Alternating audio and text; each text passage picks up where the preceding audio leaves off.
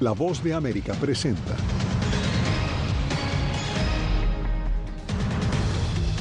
FBI identifica y arresta a sospechosos de filtrar documentos de inteligencia estadounidense altamente clasificados. El Pentágono asegura que fue un acto criminal deliberado. El expresidente Donald Trump se presenta ante fiscal general de Nueva York, en esta ocasión por un caso de fraude comercial. La Casa Blanca anuncia acceso a programas de salud para los denominados soñadores. Y continúa en Estados Unidos el tira y encoge legal en torno al acceso a las píldoras abortivas.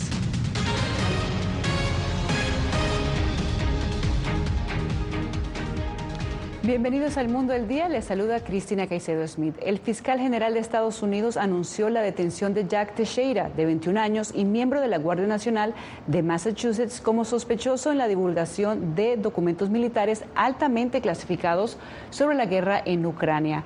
Y bueno, Jorge Gobián se encuentra desde la Casa Blanca. Jorge, ¿qué se sabe sobre este arresto al supuesto principal sospechoso de la filtración? Cristina, el arresto fue realizado por el FBI en Massachusetts. Posteriormente, en un breve mensaje, el secretario de Justicia de Estados Unidos informó que esta persona, este hombre identificado como el principal sospechoso, tendrá su primera aparición ante el Tribunal de Distrito de Massachusetts en esta investigación criminal que ha generado polémica dentro y fuera de Estados Unidos.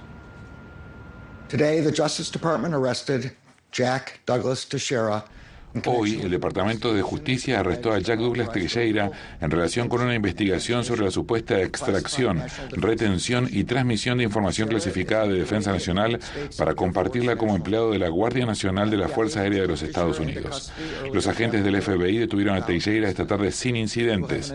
Él tendrá una comparecencia inicial ante el Tribunal Federal del Distrito para el Distrito de Massachusetts. El Pentágono, por su parte, dijo que esta filtración de documentos clasificados es un acto criminal deliberado.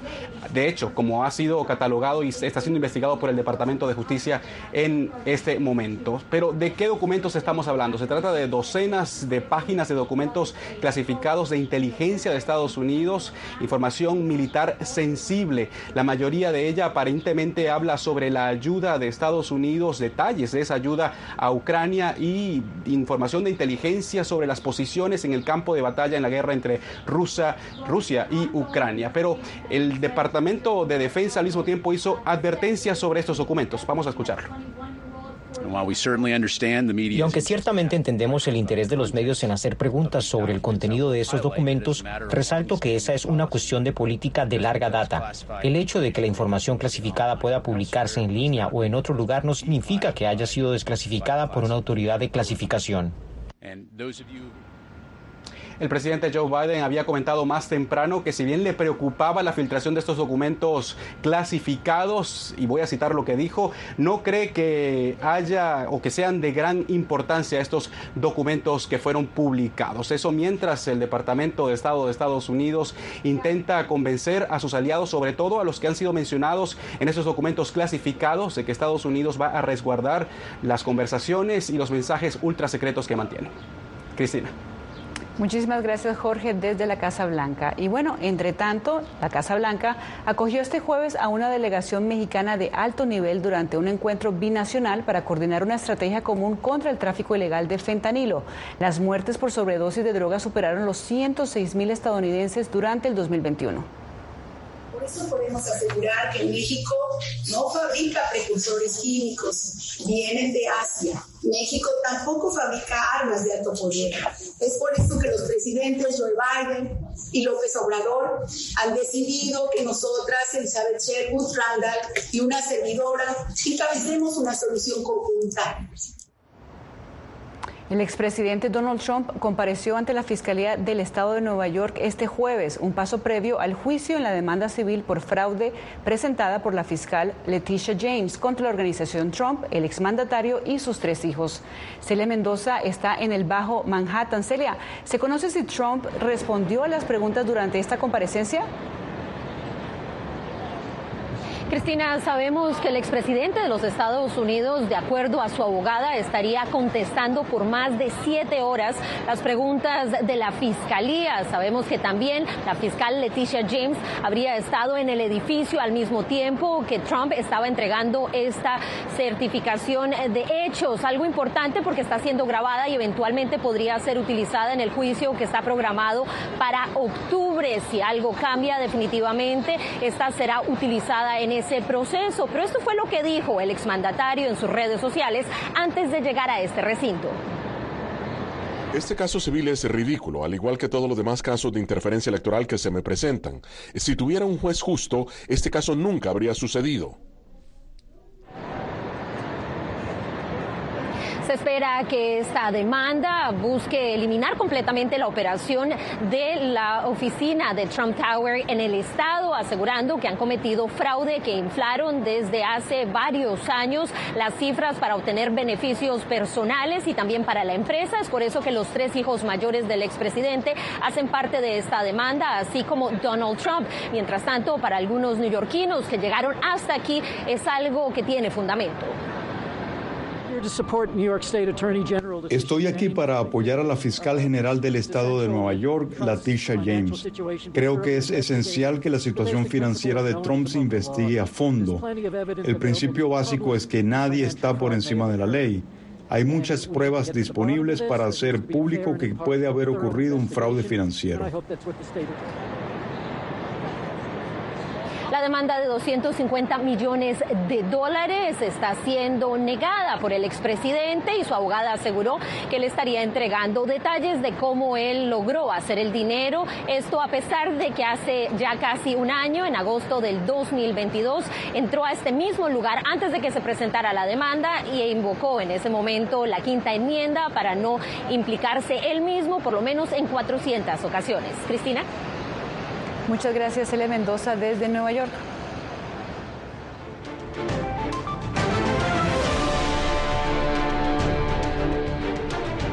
La Casa Blanca anunció este jueves que expandirá la cobertura médica de Medicaid y Obamacare para incluir a los beneficiarios de la acción diferida para los llegados en la infancia o DACA por sus siglas en inglés, con la meta de que opten a seguros médicos financiados por el gobierno.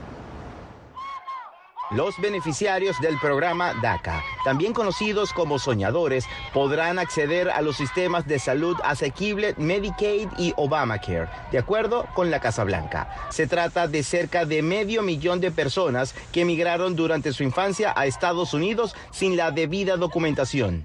Es algo que veníamos esperando desde el comienzo de DACA, pero bueno, ya se, da este momento y, lo recibimos con, con los brazos abiertos. La vigencia de este programa, aprobado por el presidente Barack Obama en 2012, ha sido interrumpida por decisiones judiciales y reinstalada tras apelaciones. Los beneficiarios afirman que es muy oportuna la aprobación de este acceso a la salud. Ya no son jóvenes, son personas que tienen 35, 40 años y que son parte de la comunidad. Así que eh, es un, eh, especialmente en estos momentos cuando eh, que nos dicen, ¿no? Tienes que ir al doctor, tienes que chequearte, tienes que asegurarte que tengas la, la, salud. Es un momento perfecto y, y, están en la edad perfecta para hacerlo. Otros beneficiarios de DACA consideran que permanecen en un limbo migratorio de manera constante y temen que sean despojados del reciente beneficio por alguna demanda en corte. Apuestan por derogar el programa y crear una estabilidad facultada en ley.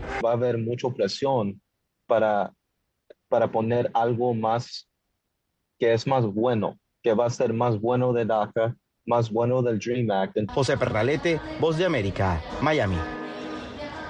Y pasamos a Nueva York, donde los migrantes recién llegados que se albergan en hoteles reportan ahora dificultades para alimentar a sus hijos. Ángela González tiene la historia.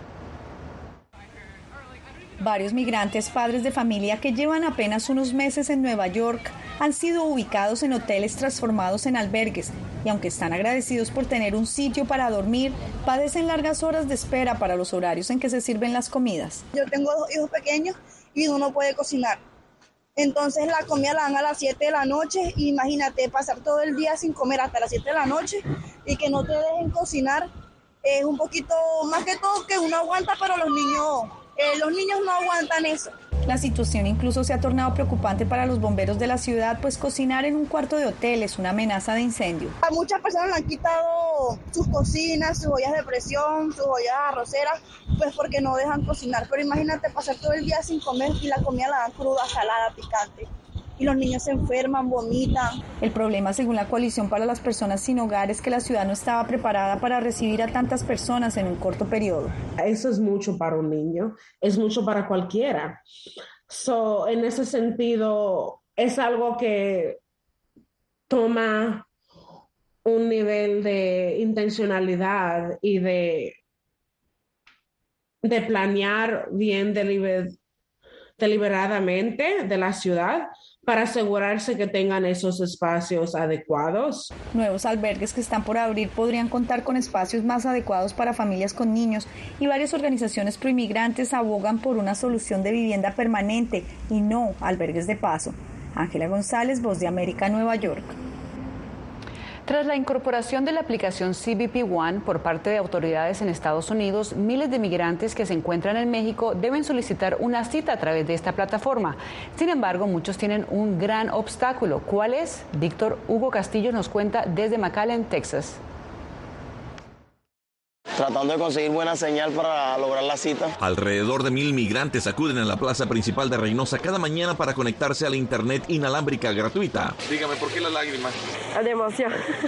E intentar programar una cita migratoria a través de la aplicación CBP One, el único medio del que disponen personas sin los documentos correspondientes para ingresar a los Estados Unidos a través de ciertos puertos de entrada terrestres en la frontera suroeste. Siempre se nos traba, no nos deja ingresar, no tomar la foto, el escáner, se nos congela entonces, siempre pues a nosotros no nos sale, solamente a los, a los haitianos, pues es que más, más sale. Me quiere agarrar el escáner para escanearme para, para que me pueda soltar la cita, pero no me sale del sistema. La inestabilidad de la internet y la saturación del sistema CBP One provoca sentimientos encontrados. Ay, no que agarre. La vi primero alegre y luego la vi triste. Claro. Estaba esperando el.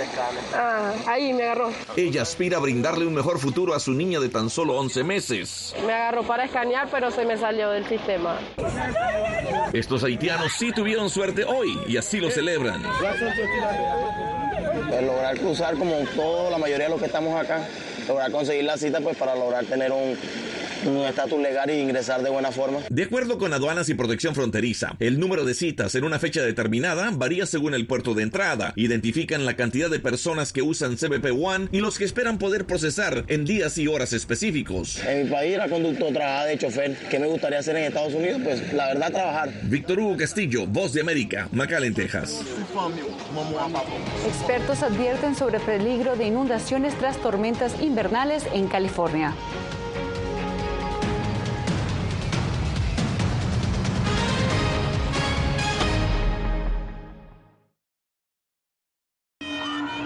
Nunca pensé pasar dos años y siete meses en la prisión por nada más pensar diferente a las autoridades de Nicaragua.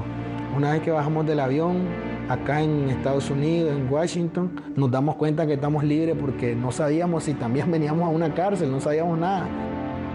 El cuerpo como que siente el aire puro, la diferencia a estar en una prisión, ¿verdad?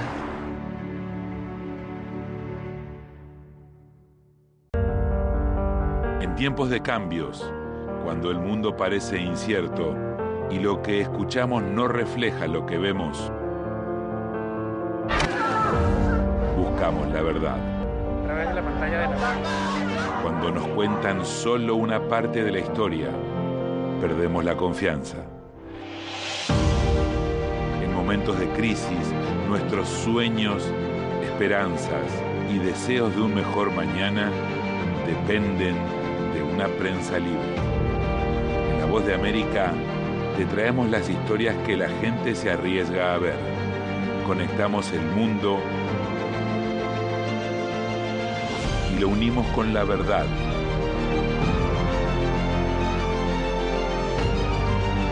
En La Voz de América te presentamos el panorama completo.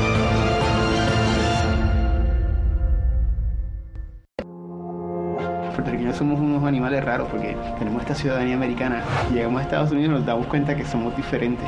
Sí, tenemos un pasaporte americano, pero nuestra idiosincrasia no lo es. Si queremos hacer un mejor Puerto Rico, que es lo que buscamos nosotros, tenemos que ganarnos el respeto y la confianza de todos los sectores del país.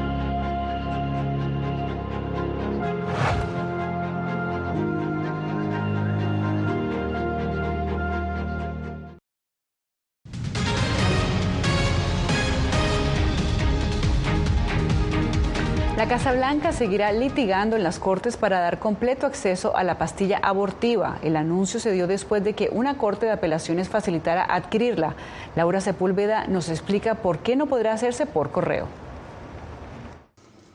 Una corte de apelaciones mantuvo el acceso a la pastilla abortiva mientras avanza una demanda en contra de la Administración de Alimentos y Medicamentos FDA por su aprobación de la píldora mifepristona, pero dejó en claro que su acceso no podrá ser vía correo. Lo que podemos decir es que vamos a seguir luchando, vamos a prometer hacer esto por los estadounidenses en todo el país. La demanda inicial que busca la desaprobación del medicamento fue promovida por organizaciones que se oponen a la terminación intencional del embarazo.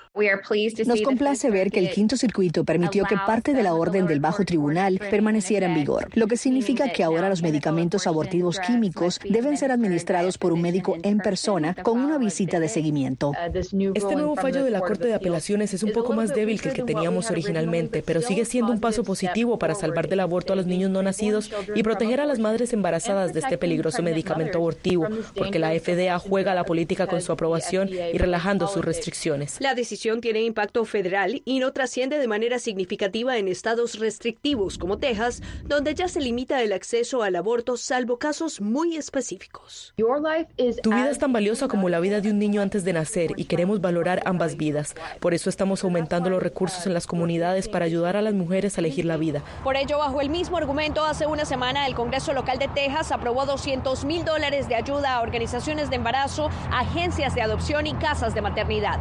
Recursos públicos que se distribuirán durante los próximos años. Laura Sepúlveda, Voz de América, Austin, Texas. Las tormentas invernales que azotaron California desde diciembre produjeron una acumulación de nieve tan abundante en las montañas que ahora expertos advierten del peligro de inundaciones cuando comience la temporada de deshielo en la primavera.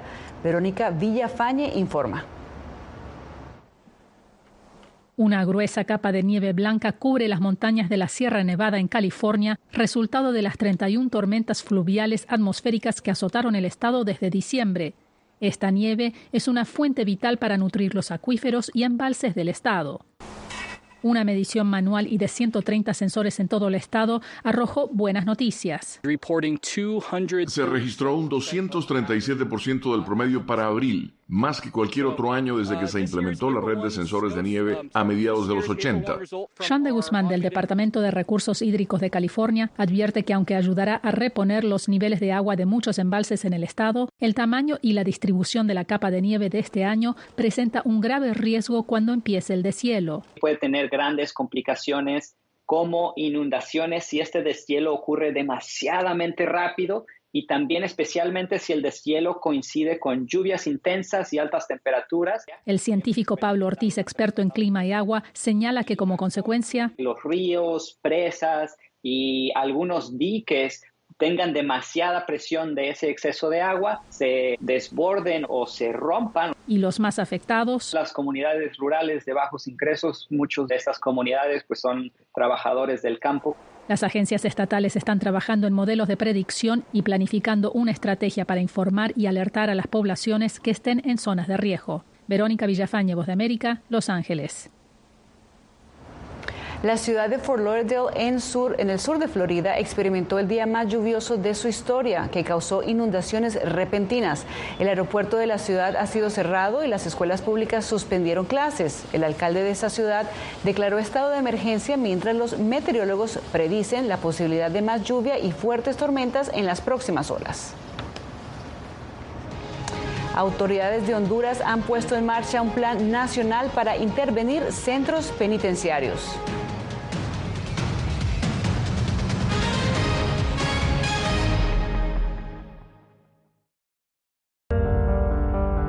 Tiempos de cambios, cuando el mundo parece incierto y lo que escuchamos no refleja lo que vemos,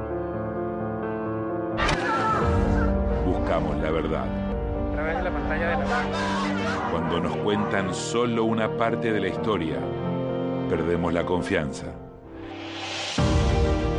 En momentos de crisis, nuestros sueños, esperanzas y deseos de un mejor mañana dependen de una prensa libre.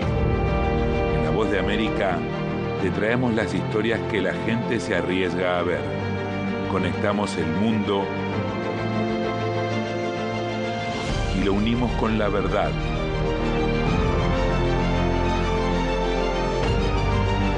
En La Voz de América te presentamos el panorama completo.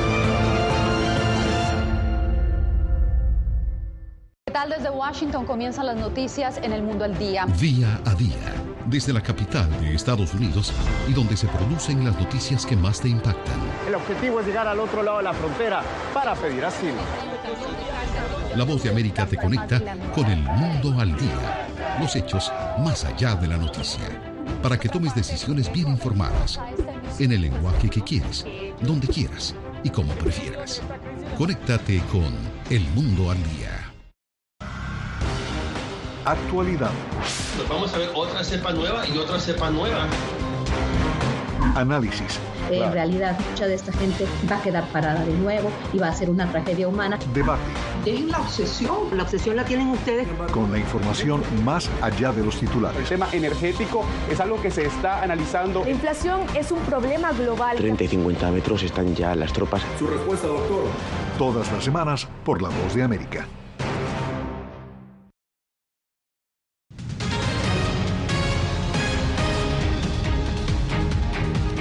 Un alarmante aumento de muertes y hechos delictivos en centros penitenciarios en Honduras han provocado que las autoridades pongan en marcha un plan nacional para intervenirlos y reducir la violencia. El gobierno anunció algunos cambios, pero expertos señalan que queda mucho por hacer.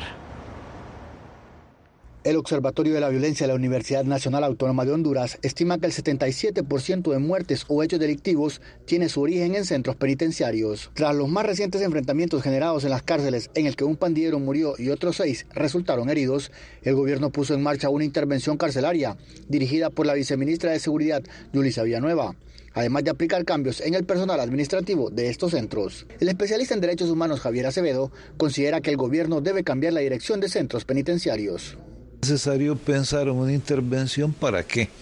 No, no solamente es el tema de seguridad el que debe importar en, materia penitenciaria, es el tema de cumplir con la ley, de cumplir con la, con la finalidad de la pena. La presidenta Xiomara Castro escribió en Twitter que la intervención será dura, pero respetará la humanidad y que el crimen se combate desde la prevención, no solo con el castigo. Un informe publicado por el Departamento de Estado de los Estados Unidos señala que el descontrol de las fuerzas criminales, la corrupción en organismos policiales y de justicia debilita un Estado de Derecho. El criminólogo Gonzalo Sánchez lo ve como un llamado de atención porque este flagelo, como es la extorsión, eh, la pelea de territorio, la eh, venta de droga, todo esto conduce a qué? A crimen, conduce al desempleo, porque la gente cierra sus establecimientos comerciales por la extorsión. Actualmente en Honduras hay 25 centros penales. Su capacidad de alojamiento es de 15.000, pero albergan actualmente a 21.000 privados de libertad, según el Centro de Prevención, Tratamiento y Rehabilitación de la Tortura. Oscar Ortiz, Voz de América, Honduras. Organismos de derechos humanos denuncian lo que denominan puerta giratoria del gobierno de Daniel Ortega, pues a pesar de que liberó a 222 opositores en febrero, en el mes de abril ha detenido a 21 ciudadanos entre activistas, periodistas y opositores. Donaldo Hernández nos tiene la información. Durante la Semana Santa, 21 personas fueron detenidas por motivos políticos en Nicaragua, según denuncia el Observatorio Monitoreo Azul y Blanco, el cual cada mes realiza informes sobre la violencia estatal. Organismos de derechos humanos denuncian que las detenciones de opositores, periodistas y activistas corresponde a la estrategia del gobierno de Daniel Ortega denominada puerta giratoria. Actualmente en Nicaragua el régimen de Daniel Ortega y Rosario Murillo genera un efecto de puerta giratoria al liberar a unas y encarcelar a otras. El mecanismo de la puerta giratoria se utiliza desde el año 2018, según activistas como Yubran Suazo, quien fue preso político en dos ocasiones. Ahora expatriado en Estados Unidos, este líder opositor aboga por una comunidad internacional más comprometida con su país. Una comunidad internacional beligerante en su apoyo constante en la denuncia eh, exigiendo la libertad de los presos políticos. Medardo Mairena también fue preso político en dos ocasiones, razón que lo motiva a mantener una campaña permanente por la liberación de los más de 50 reos que actualmente hay en Nicaragua. No es tan solo vamos a estar siempre elevando sus voces, vamos a continuar en medio de lo posible tratando de luchar hasta el último momento para que ellos sean liberados, incluyendo eh, nuestros pastores como son eh, Monseñor Álvarez. El gobierno nicaragüense no se ha referido a las detenciones de los opositores y tampoco sobre las denuncias de la denominada puerta giratoria. Donaldo Hernández, Voz de América. Con un sueño y una meta en mente, conozca la historia de Jocelyn, la pantera Edwards, desde Las Vegas.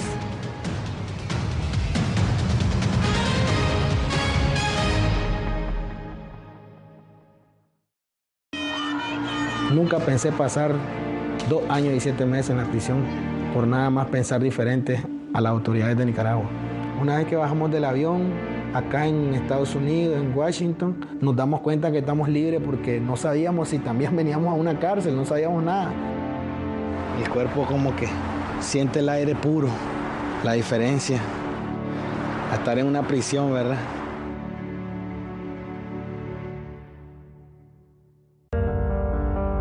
Tiempos de cambios, cuando el mundo parece incierto y lo que escuchamos no refleja lo que vemos, buscamos la verdad. Cuando nos cuentan solo una parte de la historia, perdemos la confianza. En momentos de crisis, nuestros sueños, esperanzas y deseos de un mejor mañana dependen de una prensa libre. En La Voz de América te traemos las historias que la gente se arriesga a ver. Conectamos el mundo y lo unimos con la verdad.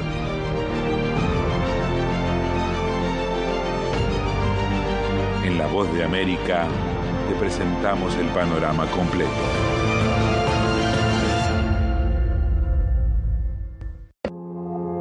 Puertorriqueños somos unos animales raros porque tenemos esta ciudadanía americana.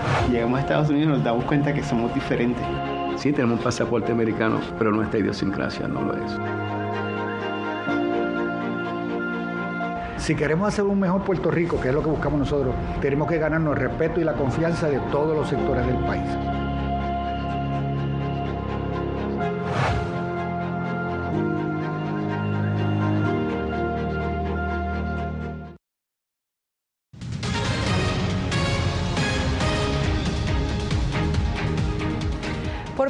Una panameña disputará en un combate patrocinado por la empresa UFC. Adriana Arevalo conversó en Las Vegas con Jocelyn, la Pantera Edwards, sobre sus metas, logros y por qué decidió competir en uno de los deportes de artes marciales mixtas más populares del mundo. Jocelyn La Pantera Edwards tiene 27 años y vive en Las Vegas desde hace poco más de un año. Aquí llegó con un sueño y una meta. El sueño, entrar a la UFC y consolidarse como una campeona. La meta, ayudar a sacar adelante a su familia en Panamá con su trabajo como peleadora. Un objetivo que se trazó desde que tenía 12 años. Comencé a practicar boxeo en ese tiempo y dije, bueno, quiero ser campeona de boxeo para ayudar a mi mamá y veo que eh, los campeones ganan bastante dinero. A los 17 años conoció las artes marciales mixtas y desde entonces trabaja a diario para llegar a donde está. Entró a la UFC en el 2021 y dice que cada golpe, cada esfuerzo, cada gota de sudor tienen un significado especial, pues le recuerdan su recorrido como mujer, como inmigrante y como latina en un deporte mayoritariamente masculino. Lágrimas, sudor, sacrificio, como todo, como todo lo que tú quieres en la vida que tienes que sacrificarte. Siendo latina tú pasas un proceso pasé tiempos buenos como tiempos malos. Y los tiempos malos fueron muy malos, pero los tiempos buenos también fueron muy buenos. Y entonces creo que todo tiene un balance y, yo soy una persona que, que no me quejo de la vida la Pantera lleva cuatro meses entrenando varias horas al día para su próxima pelea el 15 de abril en Kansas contra la checa Lucy Pudilova en la categoría de las 135 libras. Jocelyn afirma que está tranquila y que su estrategia es confiar en sus habilidades y en su experiencia para ganarse en la jaula uno de los cotizados 10 primeros lugares en el ranking de su división.